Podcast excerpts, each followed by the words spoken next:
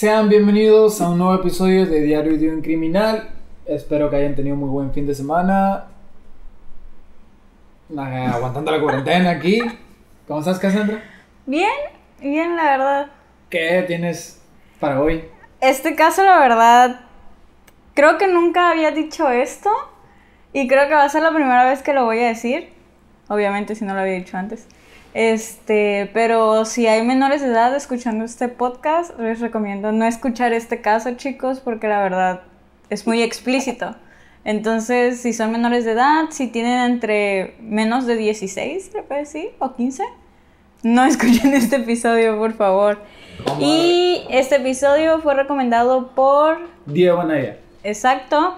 Y no olviden seguirnos en nuestras redes sociales, que son... Spreaker, Apple Podcast, Google Podcast, Spotify, Facebook, E Instagram. YouTube. Peter Gerard Scully nació en 1964 en Australia. No vamos a indagar ni en su niñez y tampoco en su adolescencia. Iremos al grano. En su adultez, este hombre se convirtió en un exitoso empresario. Sin embargo, su éxito no le duraría tanto, ya que no tuvo que pasar mucho tiempo para que Peter estafara con más de 2 millones de dólares a 20 inversores diferentes. Así que desde 2009 comenzó a ser investigado en Australia. Peter era un hombre sumamente inteligente y él sabía que si continuaba viviendo en su país natal era sumamente riesgoso, así que decidió declararse en bancarrota. Peter en ese momento ya era padre de dos niños, pero al ser acusado de 117 delitos de fraude, este escapó de Australia. Duró un par de años escapando a la justicia, pero en 2011 regresó a Australia nuevamente, pero no venía solo. Ahora lo acompañaba una adolescente de Malasia llamada Link. Todos creían que esta joven era novia de Peter. Hay muchos rumores sobre ella, sin embargo, en lo que terminó fue siendo una prostituta de Peter, el cual pasaba ofreciendo los servicios de la joven Link a sus amigos y a sus socios. Peter se sentía demasiado inteligente por encima de la policía, y el estar en el mismo país donde era tan buscado le producía placer. Pero como ya lo veníamos comentando, él era inteligente y al darse cuenta de que los problemas estaban creciendo aún más, este decidió ese mismo año trasladarse a las Filipinas para continuar escapándose de la ley. En esos traslados se cuenta que comenzó su afición por tener sexo con niñas y su gusto por filmar dichos encuentros. En lo personal no creo que en ese momento haya iniciado con esa afición, de seguro era algo que ya estaba realizando desde tiempo atrás, pero hasta en ese momento le dejó de importar que más, que más gente se enterara de esto y al darse cuenta de que había asociados que tenían los mismos gustos que él, pues lo empezó a notar normal. Filipinas se había convertido en un punto de acceso de pornografía infantil.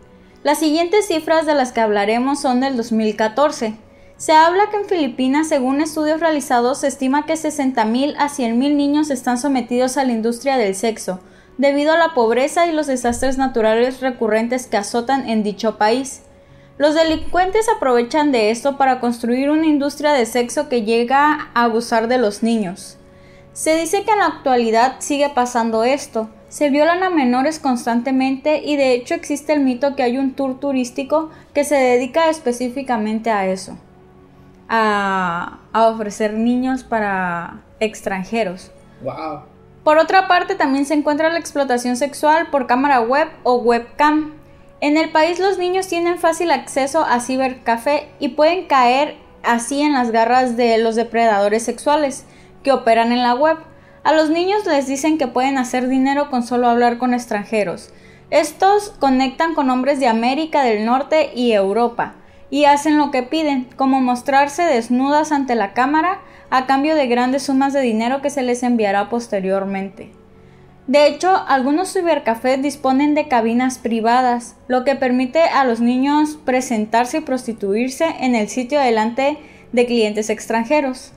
Cerca de los nuevos cibercafés también se encuentran oficinas de sociedades especializadas en la transferencia de dinero, donde a los adolescentes les pueden pagar casi instantáneamente por los servicios que acaban de realizar.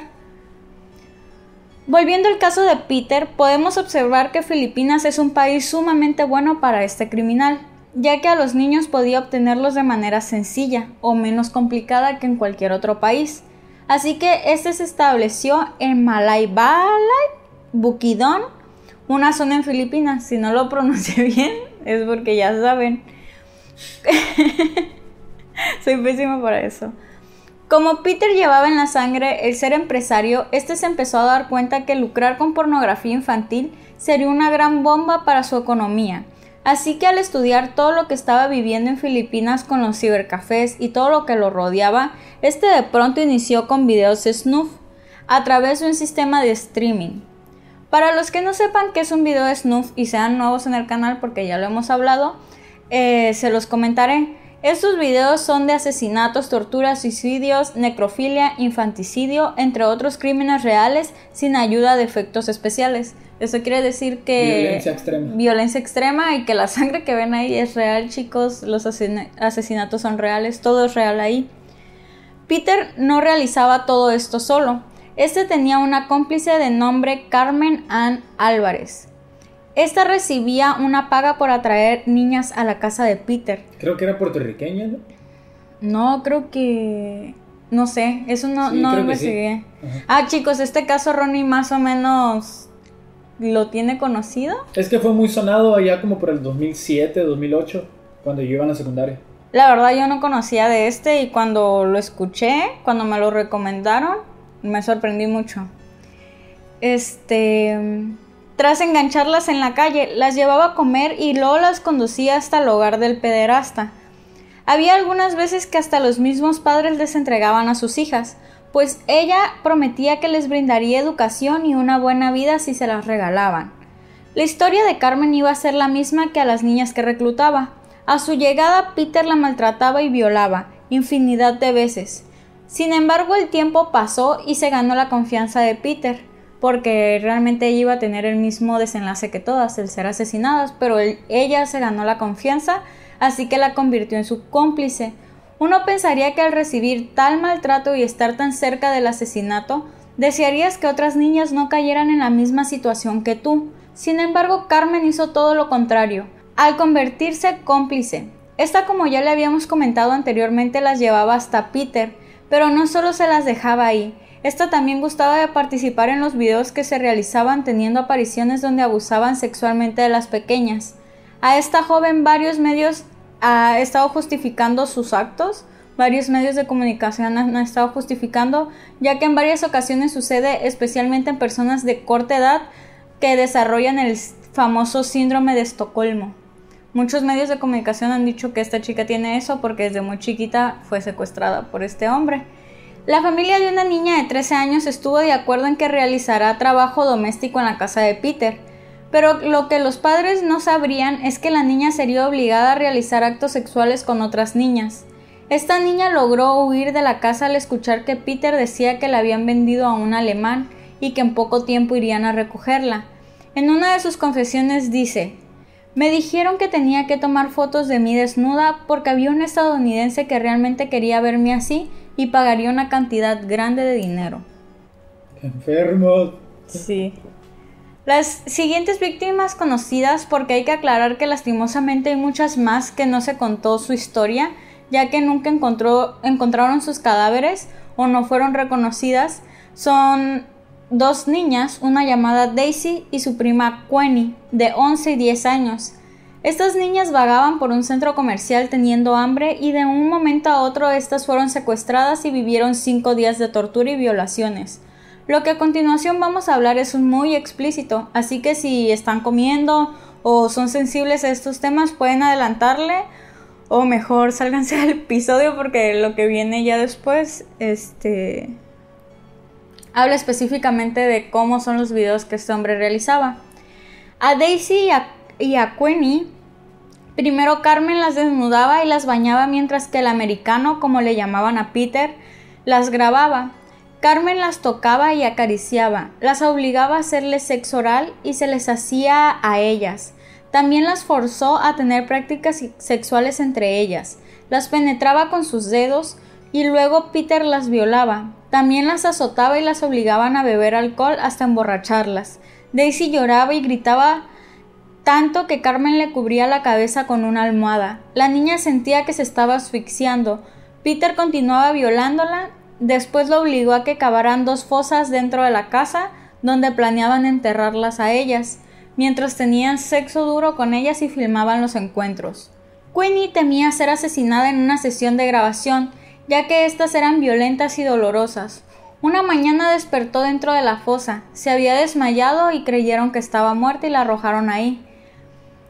Poco tiempo después las dos niñas aprovecharon una salida de sus torturadores y consiguieron escapar. ¿Cuántos años tenían las niñas? Las niñas 10 y 11 años. Y una de ellas confesaría tiempo después, realmente quería suicidarme, me quería morir esa noche porque no podía soportarlo más. En otro de sus famosos videos, Peter obligó a una niña de 13 años a torturar a un bebé de 18 meses y a un niño de 2 años. Después de realizar actos sexuales con ambos, también forzó a la pequeña a que cavara su propia tumba, antes de matarla a golpes y enterrar su cuerpo. Una mujer enmascarada que aparece en el video era Lizzie Margallo, una ex amante de Peter y obsesa sexual. En busca de nuevas víctimas para su fructífero negocio, Lizzie Margallo visitó a una mujer llamada Eva en 2012, ofreciéndole adoptar a su sobrina de nombre Barbie, cuya madre acababa de morir. Obed diría también después, le di a Barbie porque Lizzie me aseguró que iban a cuidar y amar como si fuera de ellos y le enviarían a la escuela. Cerca de 2013 perdimos contacto con ella. Su número de teléfono y dirección habían sido cambiados y ella no llamaba. Sabía que algo mal estaba pasando. Ni siquiera se imaginaban lo que ocurriría con la niña. Barbie lastimosamente sería la protagonista de uno de los videos de maltrato infantil más famosos de la red, bajo la producción de Peter llamado Daisy's Destruction. El famoso video fue una leyenda por varios años en internet y se dice que solo las personas que pagaban una cantidad de dinero en la Deep Web podían verlo. La llamada Deep Web siempre se ha caracterizado por tener fama de albergar cosas que se podrían denominar perturbadoras, ya que desde ahí se pueden obtener desde armas ilegales, drogas, pornografía infantil y hasta contratar a un hitman, que es un sicario, para ordenar asesinatos de cualquier persona. La producción de Peter era un video que formaba parte de una serie de clips de larga duración llamados como anteriormente ya les habíamos dicho, o también conocido en España como la destrucción de Margarita. Presuntamente... ¿Por qué cambian todo en España? Saludos España. A mí también se me hizo raro que le cambiaran el nombre. O sea, podía, o sea, no, no sé a qué se debió el cambio en aquel país. En España siempre hacen cambios de los títulos más de acuerdo a su, a su, a su lengua, tal vez. Ah, ok. Presuntamente trataba acerca de atrocidades cometidas a una pequeña niña, denominado por alguno como uno de los peores videos jamás creados por el humano. Era muy difícil de conseguir y por esta misma razón se creía que no era real y que simplemente era una leyenda urbana de internet. Desgraciadamente es real, ya que quien produjo ese video fue Peter Scully. A continuación te narraremos explícitamente lo que se muestra en él. En el video protagonizado por Carmen Lizzie y el propio Peter se documenta la destrucción literal de Barbie, la pequeña niña, a quien los asesinos rebautizaron como Daisy, en recuerdo de la chica que escapó, pues consideraban que así el video tendría más éxito. El contenido de esta grabación fue descrito ante la policía y la descripción se filtró a internet. Al principio la niña es desnudada en un baño y se le somete a abuso sexual. Las dos mujeres usando antifaces la acarician, la tocan y la penetran con los dedos. Le hacen sexo oral y la obligan a que se los haga a ellas. Luego comienzan a darles azotes. La cargan de los pies y la meten la cabeza en el inodoro jalándole la cadena para ahogarla. La niña se agita con desesperación, llora y grita todo el tiempo. La sacan y le golpean los genitales con un cinturón delgado. Le dejan caer cera hirviendo en sus genitales antes de colocarle pinzas para colgar ropa hechas de metal en los pezones, que terminan sangrando. Entre las dos le dan una salvaje golpiza. Después las mujeres le tiran al piso boca arriba para orinarla y defecarla sobre su rostro. El video prosigue con la llegada de un hombre quien viola a la niña, primero vaginal y después analmente. El llanto de la niña para entonces es desgarrador. Luego le inserta cubos de hielo en la vagina. Después de darle algunos golpes más, utiliza un alambre de púas. También penetra a la pequeña con él. Con un cuchillo le corta algunos dedos de las manos y le hace diferentes heridas en el cuerpo. El torturador utiliza un encendedor para quemarla en varias partes, incluido su clítoris. Luego la amarra en un tronco, le rocía con un líquido y le prende fuego. Los alaridos son desgarradores. Luego de un rato la apagan. Al final la mujer le dispara y el piso se llena de sangre y la niña queda agonizando. Sin emitir sonidos, solo movimiento de cabeza de vez en cuando hasta que por fin muere. Barbie fue enterrada en la cocina de una casa donde ellos estaban residiendo. Yo creo que ya estaba muerta desde hace mucho tiempo y ya eran más como espasmos lo que le estaba dando al cuerpo porque ¿cómo pudo haber resistido tanto? Qué feo. A pesar de que este video llevaría la fama a Peter en el bajo mundo de la dark web y los pedófilos, esta misma también la llevó a su arresto.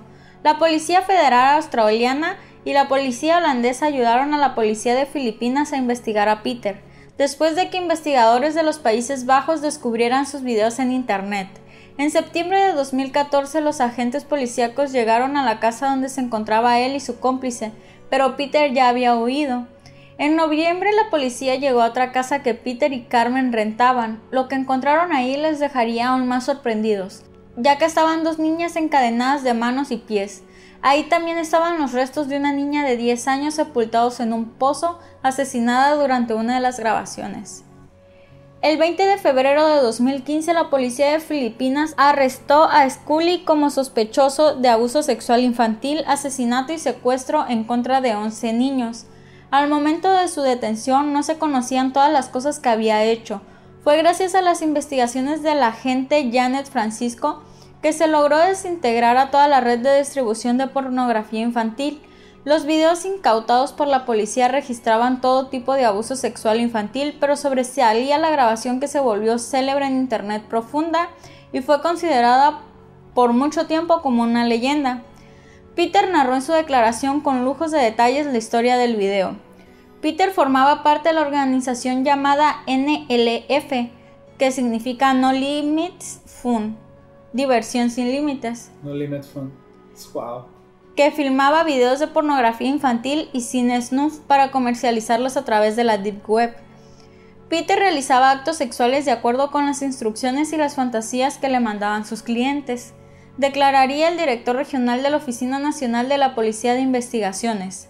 Sar Eric, jefe de la División de Tráfico Antihumano de la NBI, dijo que Peter atrajo a las niñas en su casa y se ganó su confianza, incluso haciendo falsas promesas de enviarlas a la escuela y darles de comer. Peter se enteró de que lo que estaba haciendo era un negocio lucrativo y tenía clientes por toda Europa. Hay una tortura sistemática de los niños hasta la muerte. Un video de una niña que es obligada a realizarle sexo oral a una mujer mayor que habla en el dialecto Visayan, dirigido a la policía holandesa hasta aquí. Los clientes pagaban entre 100 y 10 mil dólares por los videos, algunos de los cuales fueron descritos como los más impactantes, vistos por los agentes policíacos de Filipinas. Uno de ellos muestra la tortura y el abuso sexual a un bebé de un año, el cual es violado analmente y luego golpeado hasta matarlo. Sobre el video de Daisy, el jefe policíaco aseguró, el video muestra cómo Daisy jadea en busca de aire después de que la mujer pega sus partes más privadas en la cara de la niña, la cual estaba colgada cabeza abajo. El cuerpo frágil y pequeño de Daisy convulsiona cada vez que la azotan con un cinturón fino y dejan caer la cera caliente de una vela derretida en sus partes íntimas. Es el peor video que hemos encontrado en nuestros años de campaña contra la pornografía infantil. Carmen Álvarez quedó presa en la cárcel de Cagayán de Oro en el sur del país. En una entrevista con el programa 60 Minutos, Peter dijo que casi nunca tuvo la necesidad de encontrar niñas para abusar de ellas dijo que estaba arrepentido y que se hallaba a la espera de su sentencia. También aseguró... ¿Que se arrepintió? Sí, que se arrepintió. Seguramente. También aseguró, aún no puedo sentir remordimiento por lo que he hecho. Las razones de mi acto solo podría explicarlas un psiquiatra. Aunque no quiero hablar de nada de eso, hay diferentes grados de remordimiento cuando finalmente te das cuenta de lo que has hecho. Él es en todos los sentidos de la palabra un depredador, dijo la reportera Tara Brown, quien la entrevistó en la cárcel. Fuimos dentro de la casa de los horrores, directo al corazón de las tinieblas, para entender exactamente por qué era tan importante que fuera detenido, afirmó. La opinión pública exigía cadena perpetua e inclusive la pena de muerte para él, pero esto ya se había quitado en el 2005. O sea, en el 2005 todavía había cadena de muerte, pero se quitó de ahí. Y un caso extra que tiene relación a todo esto, pero no pude encontrar muy bien información que detallara que Peter estuviera dentro de este video.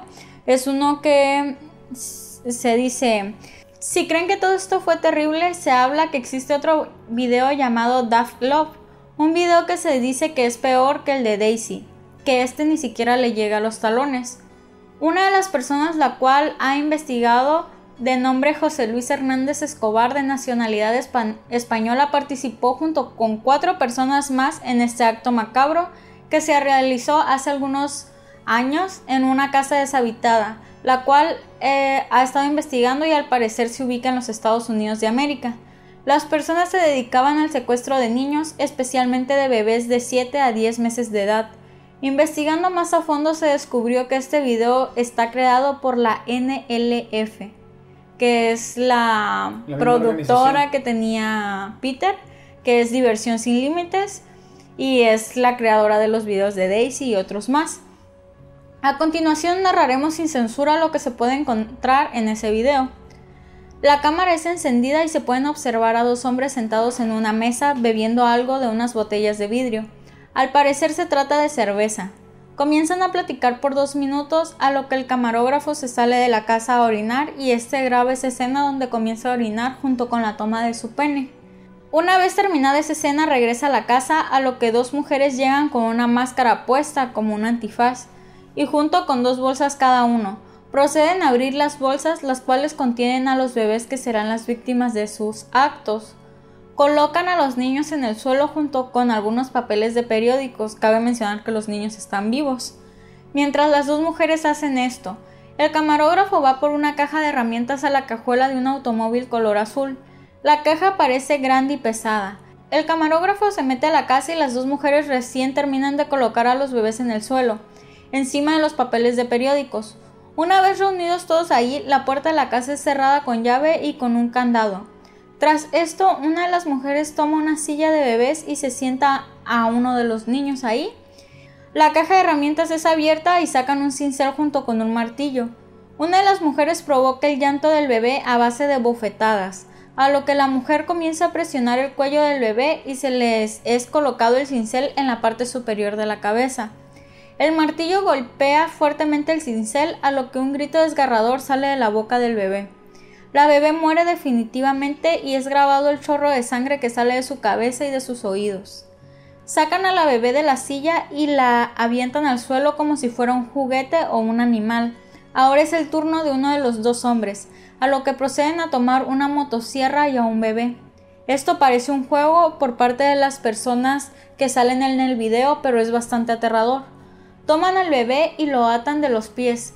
Es colgado de un tubo que sale de la pared de la casa y este enciende la motosierra y descuartiza al bebé en cuestión de segundos. De igual manera es grabado la escena y el bebé, o más bien dicho los restos de él, son tomados y arrojados fuera de la casa.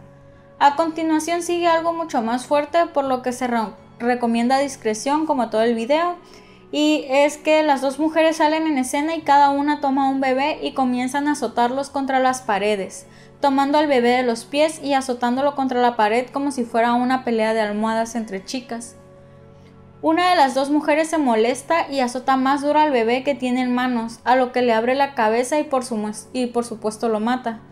Los dos bebés muertos son arrojados al suelo y pisoteados por las mujeres. Finalmente toman al último bebé que queda vivo y este es destripado. Colocan unas tijeras en su estómago y son clavadas de manera brutal, a lo que meten la mano y sacan los intestinos del bebé y no conformes con esto, clavan las tijeras en los ojos eh, estando el niño vivo y de alguna manera logran sacarlo y a la vez al momento de sacarlos mueren, muere el bebé del dolor que se le ha dado y del desangramiento. Peter se encontraba posicionado como uno de los mayores distribuidores de esa red mundial oculta de pornografía infantil, complaciendo a la mayoría de sus clientes que le daban instrucciones y él se encargaba de perpetrar sus perversas fantasías, teniendo un punto de acceso muy alto para países como Estados Unidos, Gran Bretaña y Australia. Actualmente, si bien cumple cadena perpetua, las autoridades filipinas se plantean reinstaurar la pena de muerte en el país asiático, algo que ya había sugerido varias veces el presidente Rodrigo Duterte para castigar al pederasta y asesino Peter Scully. ¿Qué te pareció el caso, Ronnie? Ay, no. Pues yo ya sabía más o menos de eso, pero no a detalle. Está horrible. Sí, la verdad a mí me dejó muy impactada cuando estaba investigando y todo lo que leí. Este, cabe mencionar que no vi ninguna imagen, o sea, eh, todo internet está descrito los videos, sin embargo no hay imágenes de esto. Y si hay imágenes dicen que no son reales. O sea, tú pones en internet lo de Daisy y sale una niña, pero se dice que no es esa niña la que aparece. Entonces, para la gente que no lo hemos visto, pues puede continuar como un mito. Sin embargo, si un hombre ya está encarcelado por esto, es porque es real. Sí, es real. Entonces, me parece sorprendente que exista todo esto. Y creo que sería todo, la verdad. Es un caso muy crudo. Espero no nos los tumben de las plataformas que sí, Ya, ya me siento triste, ya quítalo. Ya. la verdad. saludos. No, esta vez no va a haber saludos. No los pedí, chicos, porque siempre se me olvidan. Entonces, nada más sería recordarles que estamos en todas las plataformas como Apple Podcast, Spotify y Spreaker. Este, nos pueden seguir en nuestras redes sociales que es Instagram, y Facebook. Facebook, YouTube. Y es, no puedo decir que les haya gustado el caso porque la verdad está muy grotesco, pero espero les haya gustado que nosotros se los hayamos contado. Y es todo por hoy chicos, disfruten toda su semana y es todo. Bye.